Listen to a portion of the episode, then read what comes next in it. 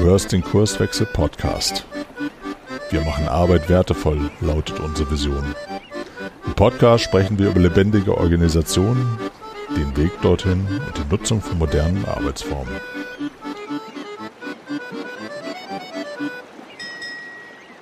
Hallo und herzlich willkommen zum Kurswechsel Podcast. Hier ist Caroline Habekost und ich bin Kurswechslerin und ich habe heute einen Interviewgast hier. Liebe Christine, herzlich willkommen und stell dich doch bitte einmal vor. Ja, hallo liebe Caroline, vielen Dank. Ja, ich bin Christine Plass, Geschäftsführerin von Audiomaster. Wir bieten agile Weiterbildung für Mitarbeiterinnen und Mitarbeiter im Kundenservice an und zwar auf allen Leveln. Und heute soll es ja um agiles Lernen gehen. Deshalb sage ich mal gleich, was das für uns bedeutet. Für uns heißt es erstens bedarfsorientiert, zweitens selbstverantwortlich. Also wir setzen genau bei dem an, was Mitarbeiter gerade aktuell in ihrem Unternehmen für ihre Arbeit brauchen. Und ähm, wir setzen auf die Selbstverantwortung von den Mitarbeiterinnen und Mitarbeitern. Die sind im Mittelpunkt, um die geht es. Und die sind dann auch gefordert in unseren Trainings und Workshops. Ja, vielen Dank für deine Einleitung. Und da hole ich mal ein bisschen aus, wie, wie wir auf dieses Thema auch kommen und wieso ich dich eingeladen habe. Denn äh, Kurswechsel ist ja die Tochter von der HEC, eine Software- und Beratungsfirma. Und die gehört zu der Holding Team Neustar. Und ähm, dort sind wir inzwischen 26 ähm, ja quasi Teilfirmen, die darunter arbeiten und eben sehr agil und viele auch in der Entwicklung, aber nicht alle. Und äh, wir unter diesem Dach haben eine Weiterbildungsorganisation, wo ich eben auch Teil bin.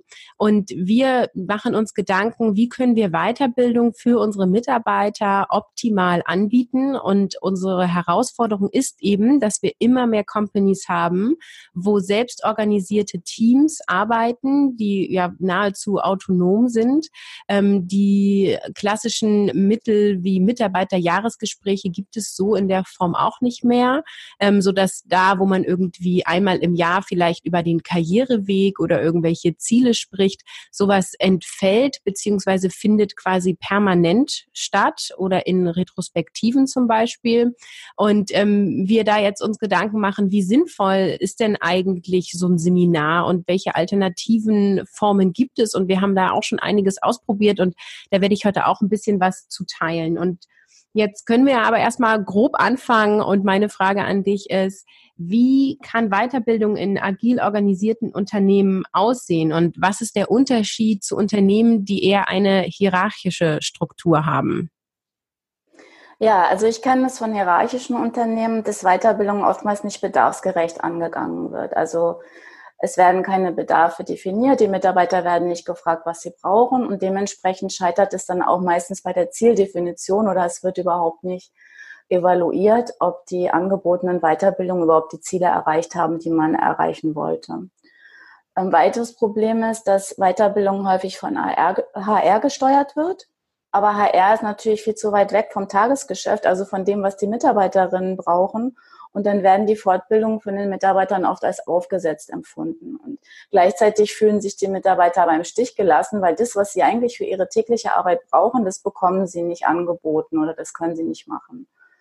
Ähm, häufig ist auch das Problem, dass es immer dieselben langweiligen Angebote gibt. Blended Learning ist äh, ja gerade sehr angesagt. Das ist ja auch gut, es ist günstig, es ist skalierbar, aber es macht eben häufig auch nicht so viel Spaß. Es passt dann auch nicht zu dem, was man braucht und man fühlt sich nicht persönlich davon angesprochen. Und ähm, im Unterschied dazu ähm, setzt agile Weiterbildung tatsächlich bei dem an, was Mitarbeiter für ihre Weiterentwicklung brauchen, also genau am Bedarf orientiert und sollte sich auch flexibel den individuellen Lerntypen anpassen. Wir wissen ja mittlerweile, dass Menschen unterschiedlich sind, auch unterschiedlich lernen. Und das ist ganz wichtig, darauf auch Rücksicht zu nehmen, um auch dem Einzelnen oder der Einzelnen das Gefühl zu geben, das ist was für mich und damit kann ich was anfangen. Mm, was auch ähm, eine Eigenschaft von agilem Lernen ist, ist dieses schnelle Resultate produzieren. Also Quick Learnings gleich am Anfang und dann schnell rausgehen, um das Gelernte auch anzuwenden. Also dieses iterative Vorgehen, was man ja beim Scrum auch hat, das ist, äh, bietet sich wunderbar an fürs Lernen, weil Lernen ist, wie man so schön sagt, eine Reise und keine einmalige Veranstaltung. Deshalb ist es ganz wichtig, ähm, wenn man dann erstmal wieder Input bekommen hat, dann auch schnell wieder in die Praxis rauszugehen und den anzuwenden und da auch zu testen und zu gucken, wie weit bin ich damit gekommen, was brauche ich noch, was möchte ich vertiefen, ähm, woran bin ich vielleicht gescheitert und was äh, muss ich mir nochmal genauer angucken. Und wenn du jetzt sagst, bedarfsorientiert, ne, wie werden die Bedarfe ermittelt? Macht es die Person selber und weiß der Mitarbeiter, die Mitarbeiterin auch immer wirklich, was sie brauchen? Oder gibt es da doch irgendwie noch jemanden, der berät, unterstützt, Ideen und Vorschläge gibt? Ähm, ja, das kommt ganz drauf an. Ähm, wenn wir jetzt mal die, die Hard Skills nehmen, also das, was die Mitarbeiterinnen unbedingt zum Arbeiten täglich brauchen, dann ist es oftmals so, dass da ein ganz gutes Wissen darüber herrscht, was, was sie brauchen, was noch fehlt, wo sie immer wieder an ihre Grenzen stoßen. Das ist natürlich auch von Typ zu Typ unterschiedlich. Manche sind da selbstkritischer als andere. Insgesamt hilft es natürlich auch, im Unternehmen so eine Kultur des Lernens zu verankern, wo es auch okay ist, dass man sagt, ich brauche ja noch Unterstützung. Ich ähm, komme hier immer wieder an meine Grenzen und da bräuchte ich mal eine Nachschulung oder was auch immer. Das ist das eine. Aber das andere sind die Soft Skills. Und da ist es so, dass es den Mitarbeitern oft nicht so ganz klar ist. Erstens, wohin sie sich weiterentwickeln könnten oder auch was ihnen noch fehlt. Und da sehe ich durchaus auch die Aufgabe von HR, das auch zu evaluieren und zu gucken, ähm, wie, wie ist das? Also oftmals hat man es ja bei Führung, dass Persönlichkeiten, dass die ähm, sich selber ganz anders wahrnehmen als ihre Mitarbeiter. Und ich denke mal, in agilen Unternehmen ist es schon so, dass da auch ja evaluiert wird, inwiefern Führungspersönlichkeiten ihren Job gut machen oder nicht und da auch Feedback von ihren Mitarbeitern bekommen. Und wenn dieses Feedback einfach nicht gut ist, dann ist es durchaus, denke ich, auch Aufgabe von HR, dann mal zu sagen, da, ähm, da müssen wir was machen und da gibt es die und die Möglichkeiten. Ja, spannend. Würdest du denn sagen, es gibt noch mehr, was Personaler tun können, damit Weiterbildung effektiv, erfolgreich und nachhaltig ist?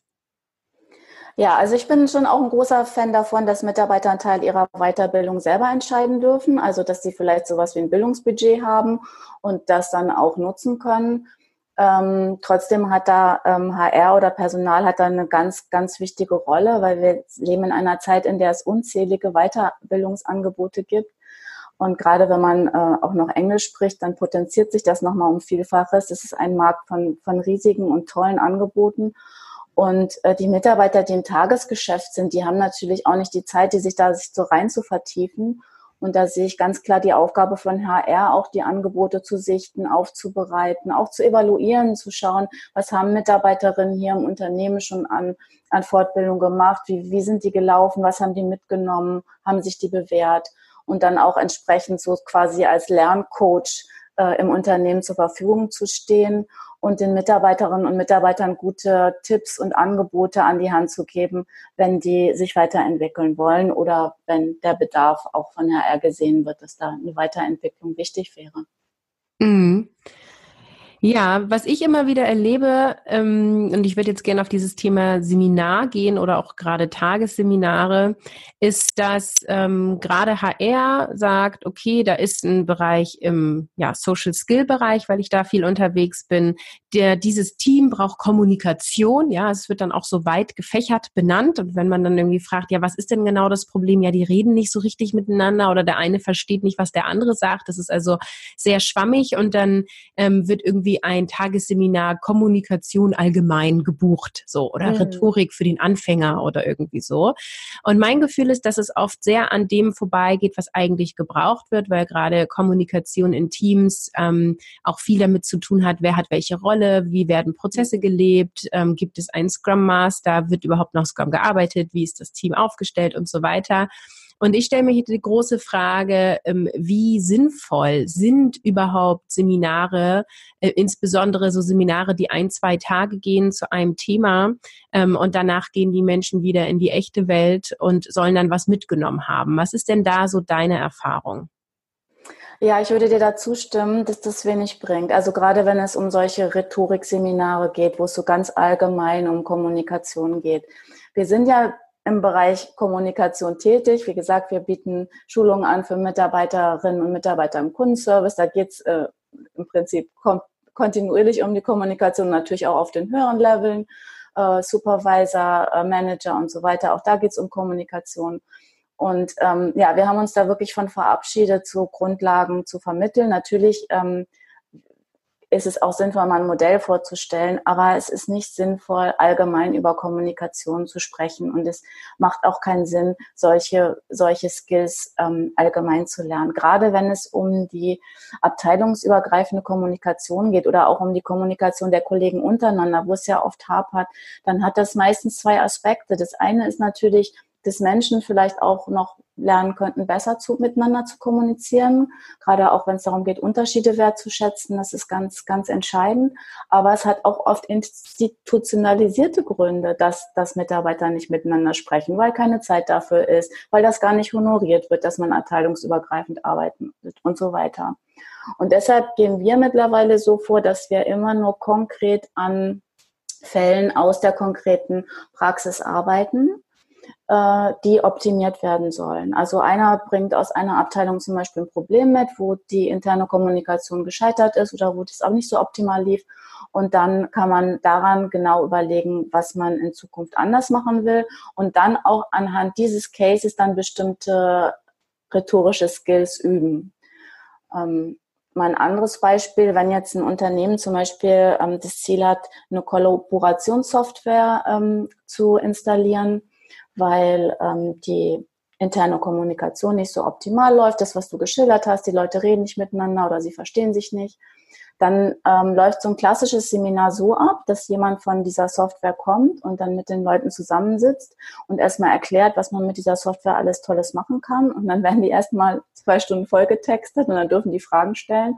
Und das ist was, was einfach überhaupt nichts bringt. Es wäre viel, viel sinnvoller, wenn man dieses Problem ermittelt hat, dass die interne Kommunikation nicht gut funktioniert, ähm, sich bei anlässlich so eines Seminars zusammenzusetzen, dann auch mit Mitarbeitern aus unterschiedlichen Abteilungen und dann zu gucken, in welchen Fällen hat es nicht funktioniert und dann aber auch konkret an dieser neuen Software ähm, sich Lösungsmöglichkeiten zu überlegen. Also zum Beispiel ein Wiki aufzubauen. Was müsste dann da drin stehen? Und wirklich konkret von den Problemen auszugehen, die bestehen und nicht mit einer Lösung zu kommen, bevor die Mitarbeiter überhaupt das Problem formuliert haben, weil dann führt es oft dazu, dass die Lösung komplett an den Problemen vorbeigeht, die eigentlich im Tagesgeschäft auftreten. Das ist ein super Beispiel, weil das habe ich schon gefühlte tausendmal erlebt, dass äh, die ein, ein Tool eingeführt wurde, um alle Probleme zu lösen. Ähm, das Tool konnte dann auch alles, aber es hat überhaupt nicht die Probleme gelöst, weil der Prozess der Kommunikation und die Abläufe einfach nicht durchdacht waren oder nicht ausprobiert waren. Ne? Das sind solche Sachen wie, ja. ich brauche irgendwie eine Info, wenn du ähm, was einkaufst, was über x Euro äh, kostet, ja, dann stehen irgendwelche Maschinen blank, auf einmal müssen alle irgendwelche Ersatzteile kaufen und bei der Führungskraft blinkt es hundertmal. Ähm, und ähm, er sagt, ich kann überhaupt nicht in Ruhe arbeiten, weil hier blinkt die ganze Zeit unser neues Tool auf, ne? Ja, genau.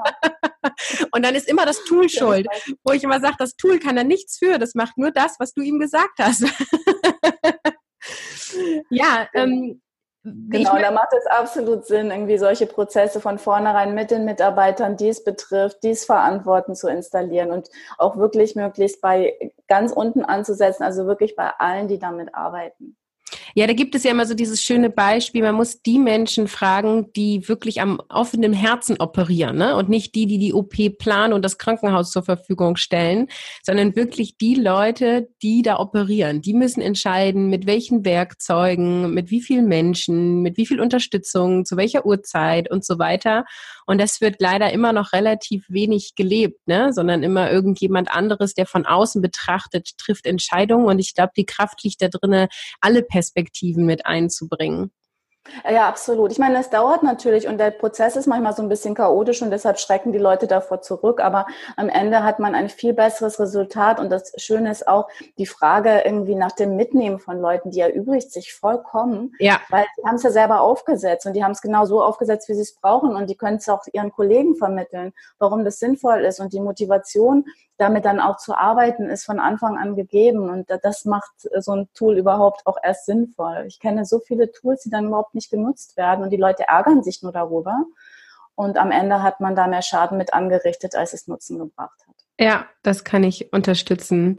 Jetzt haben wir ja eben ein Beispiel gehabt, so Seminarformat für Social Skills ähm, macht nur Sinn irgendwie an konkreten Fallbeispielen. Wie sieht's denn aus mit fachlicher Vermittlung, also wirklich irgendwelche Hard Skills? Hältst du da mehr von Seminaren?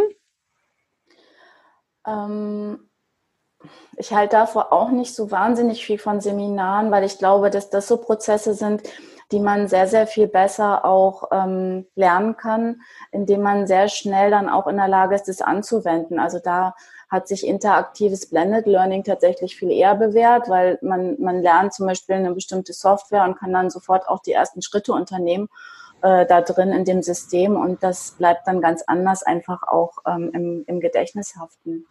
Mhm. Wenn man jetzt aber der Meinung ist, für eine bestimmte Sache, also auch wenn es darum geht, so um Kommunikation, dass man Leuten erstmal so bestimmte Basics über gute Kommunikation vermitteln möchte, dann kann man das durchaus auch ähm, im Rahmen des Onboardingsprozesses, das sind ja auch oft irgendwie sehr junge Leute, die direkt von der Schule kommen, noch nicht so viele Erfahrungen haben, dann kann man das durchaus auch an Seminaren vermitteln. Aber es ist einfach total wichtig, dann auch immer wieder sofort in die Praxis zu gehen. Wenn das gelingt, das kann auch im geschützten Rahmen der Kleingruppe sein, das muss man nicht gleich am Kunden ausprobieren, dann, ähm, dann, dann macht es auch Sinn. Aber wichtig ist eben, dass dieser, dieser Transfer in die Praxis auch funktioniert.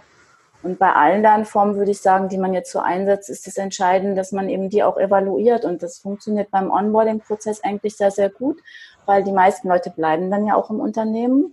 Die machen dann ihre ersten Praxiserfahrungen und die können sehr, sehr gut sagen, ob sich das Onboarding da bewährt hat oder nicht.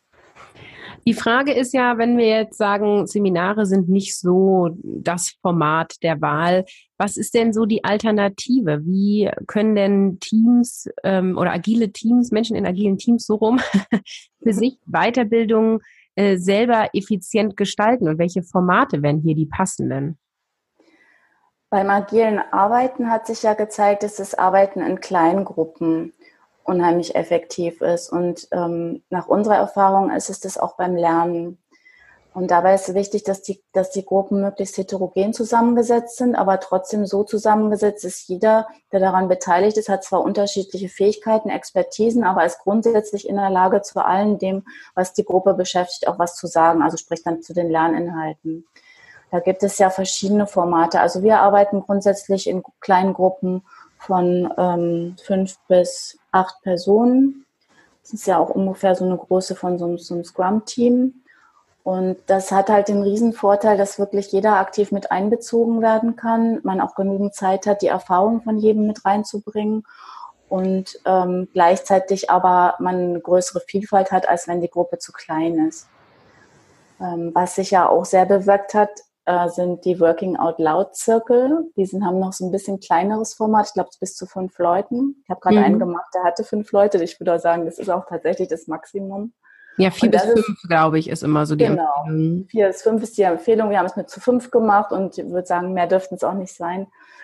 Und da ist halt der Riesenvorteil, man setzt sich individuelle Lernziele, die können auch sowas mit, die können auch etwas mit Hard Skills zu tun haben, zum Beispiel mit, ich möchte besser Französisch sprechen können oder so. Aber das Entscheidende, was man dabei bei dieser Journey macht, dass, dass man dabei seine Soft Skills unglaublich weiterentwickelt. Und das ist das eigentlich, was gutes Lernen ausmacht oder auch agiles Lernen ausmacht, dass man auf verschiedenen Ebenen lernt. Ja. Finde ich ganz spannend. Was wir ja auch haben äh, in dem neuester Kontext sind Community of Practices. Hast du damit Erfahrung? Nein. Wer, ähm, also ich kann das ja mal einmal aufklustern. Also die Idee ja. ist, dass wenn ich in einem Scrum-Team arbeite, was bei uns viel der Fall ist, dann ist der Scrum Master ja alleine in diesem Team Scrum Master, weil es mit einer Person besetzt ist. Und er hat wenig Kontakt mit anderen Scrum Mastern, es sei denn, er holt sich diesen Kontakt. Und in einer Community of Practice, das findet einmal im Monat für zwei Stunden statt, zu einem festen Termin, treffen sich dann alle Scrum Master, die Interesse haben an Austausch, treffen sich und besprechen erstmal ein Thema. Manche Community of Practices äh, Thema vorher fest, andere machen das dann quasi ad hoc, so nach dem Motto, wer hat heute ein Thema, worum geht's? Und dann sagt vielleicht ein Scrum Master, okay, bei mir ist die Retrospektive nicht so anerkannt, mein Team ist da nicht so offen, das würde ich gerne irgendwie anders gestalten. Wie macht ihr das denn zum Beispiel? Und dann wird über diesen konkreten Fall gesprochen. Es ist also eher eine ein Austausch. Ähm, der Vorteil dabei ist, dass man eben mit Menschen zusammen ist, die das Gleiche tun. Also wir machen das Gleiche für Product Owner oder Entwickler, die mit der gleichen Technologie arbeiten ähm, und sich immer wieder treffen. Die Schwäche ist aus meiner Sicht, dass es manchmal recht unkoordiniert läuft, ist dann eher in so eine, ich sag mal, Schwätzrunde ausartet und dann ist halt immer wieder die Frage, soll sowas in Arbeitszeit gehen, wenn es nur nettes Kaffee trinken ist? Ich spitze das jetzt mal zu, ja, so ganz so schlimm ist es nicht. Und da wäre eben so ähm, meine Frage, ähm, wie könnte man solche Formate auch gestalten, ohne dass man zu viel vorgibt? Weil wenn man jetzt immer sagt, es gibt ein Thema, es gibt eine Agenda, es gibt jemand, der das moderiert, dann ist es schon wieder nicht selbstbestimmtes, selbstorganisiertes Lernen. Ähm, oder ist die Angst total unbegründet zu sagen, ja, und wenn die nur einen Kaffee trinken und zwei Stunden schwätzen, ist es trotzdem eine Art von Weiterbildung. Sie kommen trotzdem vorwärts, sie machen Socializing in der Firma, ähm, sie tauschen sich über Inhalte aus. Es ist trotzdem wertvoll. Auch das ist Weiterbildung und sollte deswegen auch unterstützt werden vom Arbeitgeber in der Arbeitszeit. Ja, ähm, ich glaube, das, ähm, das hast du schön beschrieben, diese, dieses Spannungsfeld, in dem sich das bewirkt. Ähm, mich erinnert das an das, was man früher Supervision nannte, nur dass es natürlich in der Regel angeleitet war. Und das hat durchaus ja auch positive Effekte, gerade ähm, wenn zum Beispiel Menschen noch nicht so erfahren in der Rolle sind, bietet dieses Format denen die Möglichkeit, zum Beispiel von erfahreneren Scrum Master zu lernen. Auch dieser Austausch über Methoden ist, glaube ich, ähm, immer sehr, sehr hilfreich. Da kann man sich viel von anderen abgucken und kann dann auch neue Inspirationen mit in sein Team nehmen. Aber ich sehe das Problem genau wie du. Also das kann auch völlig ineffektiv sein oder sogar Schaden anrichten. Man hat das nicht selten auch in solchen Gruppen, dass dann viel gejammert wird. Und das bewirkt überhaupt nichts Positives, im Gegenteil. Insofern bin ich schon Fan davon, das, moderier das zu moderieren, also oder von externen moderieren zu lassen. Und ich glaube, man kann trotzdem sehr, sehr gut ähm, dieses Prinzip der Selbstverantwortung beibehalten, nämlich indem es in der Verantwortung der, der Teilnehmerinnen und Teilnehmer liegt, was sie für Cases mitbringen und die Rolle des, ähm, des Moderators besteht dann eigentlich eher darin, ähm, dafür zu sorgen, dass man beim Thema bleibt, dass die Teilnehmerinnen auch wirklich was mitnehmen und dass konstruktiv darüber diskutiert wird. Auch dass sowas wie Ratschläge nicht unbedingt gegeben werden, ist auch meistens eigentlich nicht so wirklich hilfreich sondern dass wirklich äh, dafür gesorgt wird, dass jede und jeder mit ihrem Learning rausgeht. Das ist ja auch häufig so, man redet dann über einen anderen Fall und ähm, nimmt eigentlich für sich nichts mit, aber das, das kann man anders gestalten. Also wir gestalten das in unseren Sessions immer so, dass wirklich jede und jede mit dem Learning rausgeht, auch wenn sie vielleicht vorher das Gefühl hatte, oh, das ist jetzt aber nicht meine Baustelle. Mhm.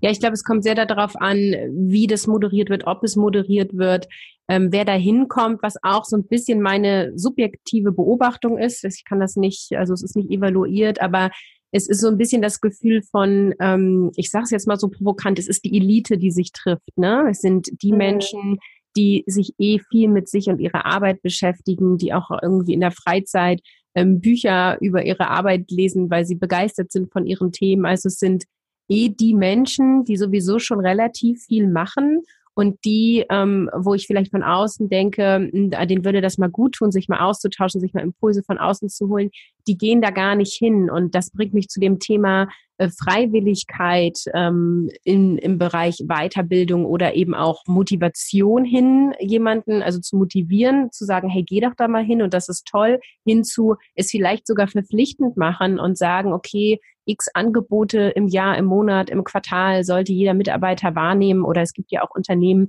die sagen, 20 Prozent der Arbeitszeit ist für Weiterbildung und Experimente da, wo dann auch manchmal irgendwie, das findet dann auf dem Freitagnachmittag statt oder so, ähm, alle mehr oder weniger dazu gezwungen sind, weil alle anderen machen es eben auch sozusagen, dahin zu gehen. Wie stehst du zu dem Thema Freiwilligkeit versus ja jemanden zur Weiterbildung schicken? Ich finde das sehr gut, wenn Unternehmen tatsächlich einen Teil der Arbeitszeit für Weiterbildung äh, reservieren. Das ist extrem wichtig. Es machen noch viel zu wenige. Und wenn wir uns überlegen, wie schnell sich alles weiterentwickelt und wie sehr sich Unternehmen verändert und verändern, ähm, ist das einfach unerlässlich. 20 äh, Prozent ist ja schon super, ne? aber wenn man auch nur 10 Prozent nehmen würde, der Arbeitszeit dafür zur Verfügung zu stellen, das ist absolut unerlässlich. Und jetzt ist natürlich die Frage, gut, wie macht man das? Ähm, es ist beim Lernen halt so noch stärker als beim Arbeiten. Man kann niemanden dazu zwingen. Und wir haben es ja beim Arbeiten gemerkt, beim agilen Arbeiten, dass dieses Pull-Prinzip, also sich für eine Aufgabe zu entscheiden, anstatt die zugewiesen zu bekommen, extrem effektiv ist. Und das gilt noch viel, viel stärker fürs Lernen. Und insofern ist es natürlich, würde es, müsste man eigentlich sagen, ja, es widerspricht sich da, die Leute zu zwingen. Auf der anderen Seite ist es genauso, wie du es gerade gesagt hast, die, die es am nötigsten hätten, haben oft wenig Motivation. Das hat häufig auch damit zu tun, dass die schlechte Lernerfahrungen gemacht haben. Wir haben ja alle eine Lernbiografie durch unsere Schulzeit und bei vielen ist die auch nicht optimal. Und da haben sich dann so Widerstände ausgebildet und es ist schon wichtig, da auch ranzugehen. Und man kommt da nicht ran, wenn man da nicht auch ja, sich einen Schubs gibt ne, oder einen Schubs von außen bekommt. Insofern halte ich das schon durchaus für sinnvoll, auch ähm, Weiterbildung verpflichtend zu machen. Entweder so, dass es bestimmte Zeiten gibt, in denen das stattfindet, oder dass man sagt, du hast ein Bildungsbudget, du musst sehen, dass du das auch ähm, wahrnimmst. Ähm, und aber auch, dass man wirklich auch gezielt auf Leute zugeht und, und sagt, ähm, in der Hinsicht könnte ich mir vorstellen, dass es sinnvoll wäre, dass du dich weiterentwickelst und lass uns mal gemeinsam schauen, was für dich da ein gutes Angebot wäre. Also bei allem, was man macht, ist es schon wichtig, dass da auch immer noch die, die, die Mitarbeiterinnen die Wahl haben, ähm, für was sie sich entscheiden oder wie sie das machen wollen. Ja, das ist ja das Problem, ne? weil Lernen ja nicht funktioniert, wenn ich mich nicht wohlfühle oder ich keine Lust habe und mich auch nicht motivieren lasse sozusagen. Und dann ist es ja doch wieder gefühltes rausgeschmissenes Geld, dass ich jemanden verpflichtend äh, zu einer Weiterbildung äh, schicke. Und das finde ich ist wirklich so ein ja ganz schwieriger Punkt ähm, hin, äh, also zu entscheiden, wie gehen wir jetzt damit um. Und ich bin großer Fan davon, Leute dahingehend zu motivieren oder auch ganze Teams in Schulungen zu schicken, beziehungsweise äh, was wir jetzt gerade ausprobieren, ist, dass quasi ein Experte zu einem Thema wie ein Coach zu einem Team kommt und da mhm. mitläuft. Das geht natürlich in der Softwareentwicklung sehr gut. Die machen mhm. dann Pair-Programming. Ähm, da kommt dann einer, der hat dann Hybris-Erfahrungen und die anderen sind gerade Anfänger. Ähm, und dann ist es eben auch so, dass auch der Entwickler, der am Anfang nicht so begeistert war, dass da jemand kommt und wir Weiterbildung machen, äh, irgendwie nach ein paar Tagen sagt, ach Mensch, ist aber spannend, was die machen. Ich setze mich da dazu. Ich will auch mal Pair Programming machen. Und ne, so funktioniert das ganz gut. Aber gerade in dem Bereich Social Skills jetzt zu sagen, hey, wir machen jetzt mal mit dem ganzen Team irgendwie, reden wir über eure Kommunikationsprozesse und wie Dinge hier so ablaufen. Ähm, da ruckelt es dann schon nochmal eher und da sind es dann doch immer nur die zwei, drei, die sich beteiligen und die anderen drei, vier, die weniger sagen. Ähm, und da kann man halt so schlecht sagen, so du musst jetzt mitmachen und du musst jetzt mal deine Gefühlswelt hier offenlegen und wir müssen jetzt mal darüber reden, warum du eigentlich nie auf den Punkt kommst und warum du, warum du immer den Mund hältst, wenn man dir eine Frage stellt. Also dann kommt man ja nicht weiter? Hast du hierhingehend nochmal Ideen und Tipps? Ja, wir vergessen manchmal beim Erwachsenenlernen, dass das auch sehr stark von Beziehungen abhängt. Wir wissen es ja bei Kindern, dass die eine positive Beziehung zu dem Lehrenden brauchen oder eben auch, die lernen ja auch ganz viel von ihren Eltern, ne? sie haben Vorbild lernen. Und das ist aber bei Erwachsenen immer noch der Fall. Also wenn es dem, der Lehrenden gelingt, eine eine gute Atmosphäre herzustellen, eine Lernatmosphäre, in der, der man sich weiterentwickeln möchte, dann kann das durchaus auch sich auf die auswirken, die da erstmal skeptisch waren. Also bei uns funktioniert das sehr, sehr gut. Wir haben es ganz viel mit Menschen zu tun, die jetzt die sich diese Fortbildung nicht ausgesucht haben. Und ich muss sagen, wir kriegen die eigentlich fast alle, weil wir schaffen, so eine Atmosphäre der Wertschätzung entstehen zu lassen, die einfach anziehend wirkt und wo die Menschen dann auch teilhaben. Und dafür ist es eben aber auch ganz wichtig, eben auch wertschätzend zu arbeiten. Ne? Wenn, was du eben gesagt hast, dieses Beispiel, du kommst nie auf den Punkt, daran müssen wir jetzt arbeiten. Das ist natürlich was, wo dann Menschen natürlich auch sofort gleich dicht machen, ne? wenn sie kritisiert werden oder wenn sie sich angegriffen fühlen oder herabgesetzt fühlen. Und da, da kommen wir eben genau von der anderen Seite und fangen mit den Stärken an. Ja, ich habe äh, vor meiner Anstellung, wo ich jetzt hier bei Kurswechsel bin, ähm, ja Trainings gegeben und da gab es auch viele Teilnehmer, die verpflichtend dort angemeldet wurden und da ist genau das meine Erfahrung. Also da hatte ich sogar immer Montag bis Freitag eine ganze Woche Schulung, wirklich auch von morgens bis abends ähm, mit der Gruppe. Und ich habe am Anfang immer gefragt, wer ist freiwillig hier? Und dann war das schon immer sehr zögerlich, dass die, die nicht freiwillig da waren, sich überhaupt melden. Und dann habe ich oft sowas gesagt wie, naja, wir sind jetzt hier zusammen. Ne? Also du kannst da nichts dran ändern und ich kann da nichts dran ändern. Wir sind jetzt hier. Und wir haben jetzt fünf Tage zusammen und wir können uns jetzt halt überlegen, wie gestalten wir die? Und ähm, was muss denn passieren, damit du Freitag hier nach Hause fährst und sagst, so, es hat sich gelohnt, diese Lebenszeit hier zu investieren. Und dann habe ich denen immer ein paar Post-its gegeben und einen Moment äh, ja drüber nachdenken lassen. Und dann haben auch die, die nicht freiwillig da waren, irgendwas draufschreiben können, was sie gesagt haben, ja doch, ähm, das äh, vielleicht können wir doch da mal drüber sprechen oder über diesen Prozess oder was auch immer. Es waren kommunikative Seminare.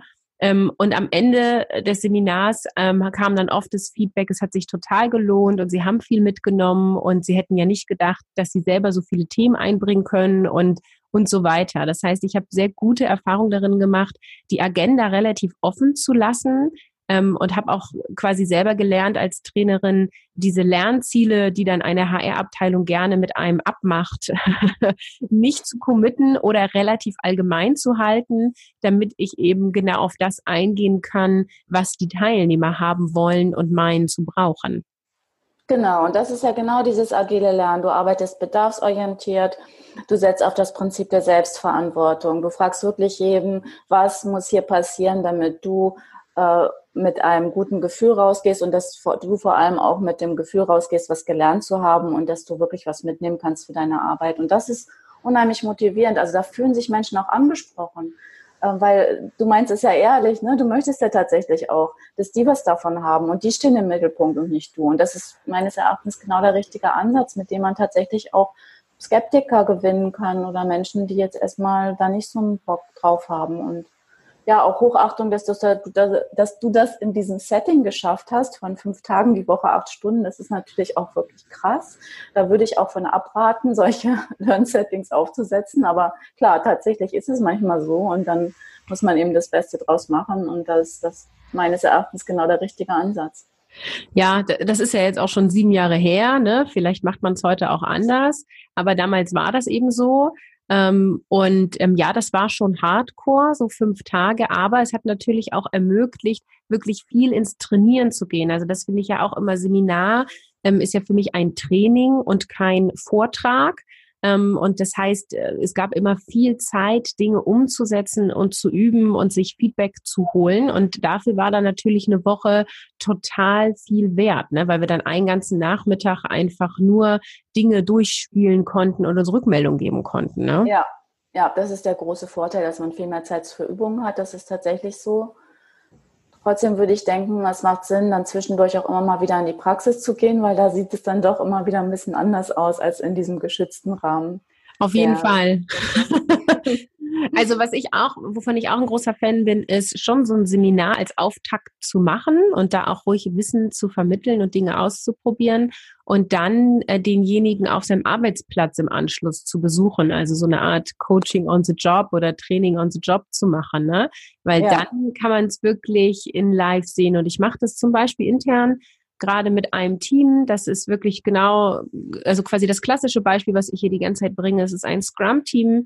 Äh, die haben, die selber sagen, wir haben kommunikative Probleme. Ich bin dahin, habe erstmal mit denen gesprochen. Was genau bedeutet das? Was wollt ihr haben? Ähm, habe mit jedem Einzelnen gesprochen. Ähm, dann mache ich jetzt so eine Art äh, Workshop über drei Stunden. Da geht es insbesondere um das Thema Moderation. Die wechseln sich ab in der Moderation und das klappt eben nicht gut, aber sie wollen es gerne lernen. Da habe ich gesagt, das ist was, das können wir als Gruppe gemeinsam trainieren und üben. Da kann ich euch Dinge vermitteln. Und eine Woche später äh, gehe ich dann mit rein in deren Scrum-Events und schaue mir das an, was wir da vorbereitet haben. Und dann haben wir nochmal äh, ein Treffen, wo wir Feedback äh, zu dem, was ich dann da gesehen habe, besprechen und ich dem geben kann. Und ja, bin gespannt, wie das läuft. Wir machen das das erste Mal so in diesem ganzen Ablauf mit einem festen Team und ich erhoffe mir dadurch Nachhaltigkeit. Ja, ja, das finde ich absolut sinnvoll. Ähm, Wir machen das so, dass wir dann nicht dabei sind in der Praxisphase, sondern dass wir den Mitarbeitern Möglichkeiten an die Hand geben, sich selber dabei zu reflektieren und die kommen dann quasi mit ihren Erfahrungen wieder ähm, dann in die nächste Session. Ja. Das nächste Lernevent. Und der große Vorteil dabei ist, ähm, klar, es ist natürlich die subjektive Sicht, aber der große Vorteil ist, dass man die Selbstverantwortung nochmal stärkt das ist immer so ein bisschen das Problem, das hat man dann natürlich auch bei den internen Vorgesetzten, dass, ähm, dass wenn die Leute das selbstverantwortlich lernen, erstmal gelernt haben und sich dafür auch begeistert haben und wirklich auch Verantwortung für sich übernehmen, dass es dann manchmal störend wird, wenn dann jemand von außen kommt und sagt, du kannst aber das und das noch nicht so gut. Also das wirkt dann extrem demotivierend. Mm. Da ja. muss man ein bisschen vorsichtig sein, auch wenn ich immer sagen würde, ja, die Außensicht ist schon wichtig. Ne? Aber die Aber Frage ist ja, wie das formuliert wird. Also ich finde genau. auch so, wie Feedback gegeben wird, dazu kann man ja auch irgendwie sich drei Tage unterhalten. Ähm, mhm. Und äh, wir sind es ja vom Schulsystem her sehr so gewohnt, so es gibt einen richtigen Weg und wenn du den nicht gehst, dann ist das falsch, dann markiere ich das mit Rot und dann kannst du es nochmal machen und dann richtig. und, ähm, und so ist es ja nicht. Ne? Also und auch gerade in der Kommunikation, ich bleib mal bei dem Beispiel, der eine Mitarbeiter kommt nicht auf den Punkt, dann muss man ja gucken, okay, das wird so negativ formuliert, äh, das hat der ein, also hat ein Teammitglied über das andere gesagt. Was genau bedeutet das und, welch, und was ist die Kehrseite davon. Was heißt denn das, wenn jemand nicht auf den Punkt kommt? Was für einen Gewinn haben wir denn? Ne? Das ist jemand, der ist sehr beschreibend, der nennt sehr viele Beispiele, äh, der hinterfragt nochmal alles, der untermauert Dinge, ähm, der ist vielleicht ein bisschen unklar, du kannst es nicht richtig greifen, aber da steckt ja noch ganz viel anderer Mehrwert drinne und deswegen lasse ich im Feedback immer gerne beschreiben, was gesehen wurde und was nämlich gesehen wurde bei dem ähm, du kommst nicht auf den Punkt ist, unsere Meetings dauern sehr lange, wir halten unsere Timeboxen nicht ein. Der eine hat sehr viel Redebeitrag, andere haben sehr viel weniger Redebeitrag und ich wünsche mir, dass ich mehr Redebeitrag habe. Und dann ist nämlich die Antwort gar nicht, der andere muss auf den Punkt kommen, sondern ich möchte gerne mehr Raum haben, um meine Dinge zu benennen. Ähm, und ich brauche es nicht so ausführlich, wie es der andere bringt. Und wenn ich das feedbacke, wenn ich sage, deine Beiträge sind sehr ausführlich ähm, und ich brauche es gar nicht so lang, ich, äh, mir reicht, wenn du es kürzer fasst und ich möchte gerne auch Zeit haben in unserem Meeting und die Timebox einhalten, dann ist das was, womit die Person, die nicht auf den Punkt kommt, sehr viel besser leben kann und viel konkreter weiß, was er jetzt tun kann, damit das Teamgefüge besser funktioniert. Ja, absolut. Was du gerade beschrieben hast, ist kollegiales Feedback und ich finde das extrem hilfreich. Das haben auch Studien nachgewiesen, dass das nach dem Kundenfeedback das Feedback ist, was von Mitarbeitern am höchsten eingeschätzt wird, auch am hilfsreichsten empfunden wird und wo sie wirklich am ehesten auch bereit sind, ähm, sich weiterzuentwickeln oder zu verändern. Und tatsächlich glaube ich, äh, wenn man dann noch ähm, mit den Kolleginnen und Kollegen so eine Feedback-Kultur etabliert, die eben auf dieses Beschreiben setzt und die auch darauf setzt, dass man sagt, was man sich wünscht und nicht, ähm, was der andere macht, dann kann das unglaublich tolle Dinge bewirken. Mhm. Dann vielen Dank für deine Einblicke und Meinungen. Wer von den Hörern gerne mehr von dir erfahren möchte, wo findet man dich denn? Ja, danke dir, Caroline, für das schöne Gespräch. Uns findet man unter www.audiomaster.berlin und äh, unter www.audiomaster.berlin slash blog ähm, findet ihr immer wieder neue Artikel von uns, unter anderem auch zum agilen Lernen und wie Mitarbeiterinnen und Mitarbeiter ihre Kommunikation verbessern können. Und ich persönlich twittere unter dem Namen alles unterstrich anders. Wunderbar. Ich verlinke das in den Shownotes und verabschiede mich. Vielen Dank dir. Tschüss. Danke dir. Tschüss. Wir freuen uns auf dein Feedback und deine Themenwünsche. Melde dich gerne per Mail. Die Adresse lautet podcast.kurswechsel.jetzt.